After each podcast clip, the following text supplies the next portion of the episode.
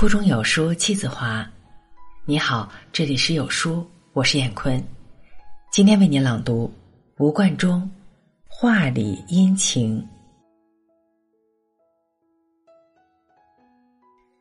车窗外，雨洗过的茶场一片墨绿，像浓憨的水彩画。细看，密密点点的嫩绿新芽在闪亮。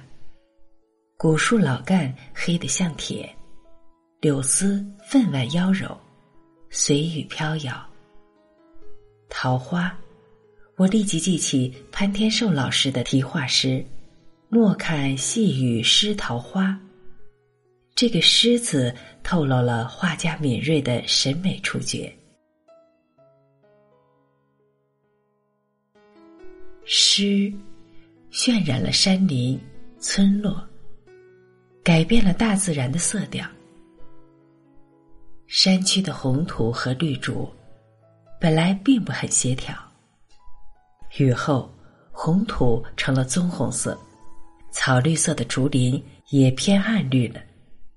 它们都渗进了深暗色的成分，统一于寒灰的中间调里，或者说，它们都含蕴着墨色了。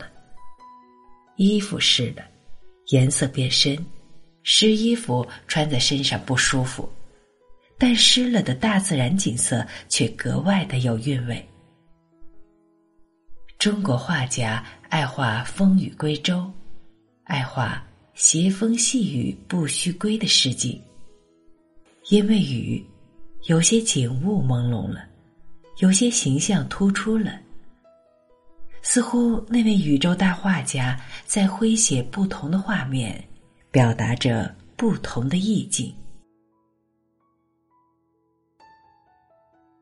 我自学过水彩画和水墨画后，便特别喜欢画阴天和微雨天的景色。我不喜欢英国古老风格的水彩画。我以往的水彩画可说是水墨画的变种。从意境和情趣方面看，模仿西洋的手法少，受益于中国画的成分多。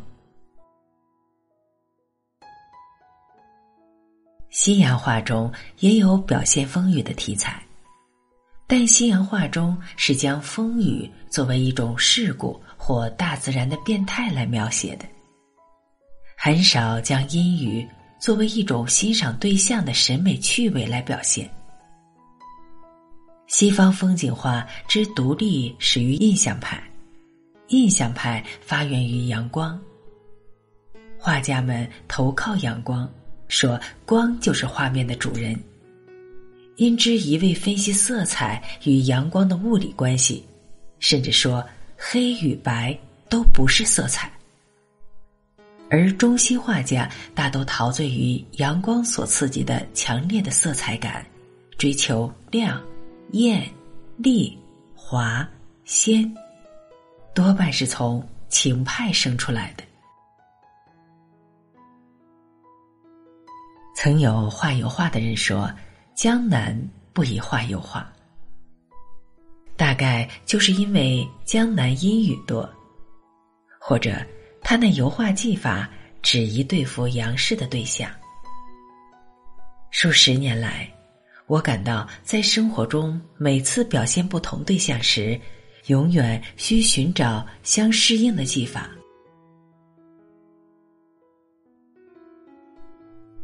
数十年来，我感到在生活中每次表现不同对象时，永远需寻找相适应的技法。现成的西方的和我国传统的技法都不很合用。浓而质的油画里，有时要吸收水分，娇艳的色彩往往需渗进墨韵。人们喜欢晴天，有时也喜欢阴天。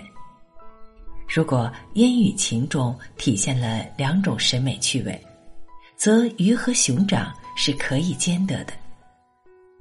又画油画，又画水墨。我的这两个画种都不纯了，只是用了两种不同的工具而已。头发都灰白了，还拿不定主意该定居到油画布上呢，还是从此落户在水墨之乡了。好文章分享完了，愿你拥有美好的每一天，再见。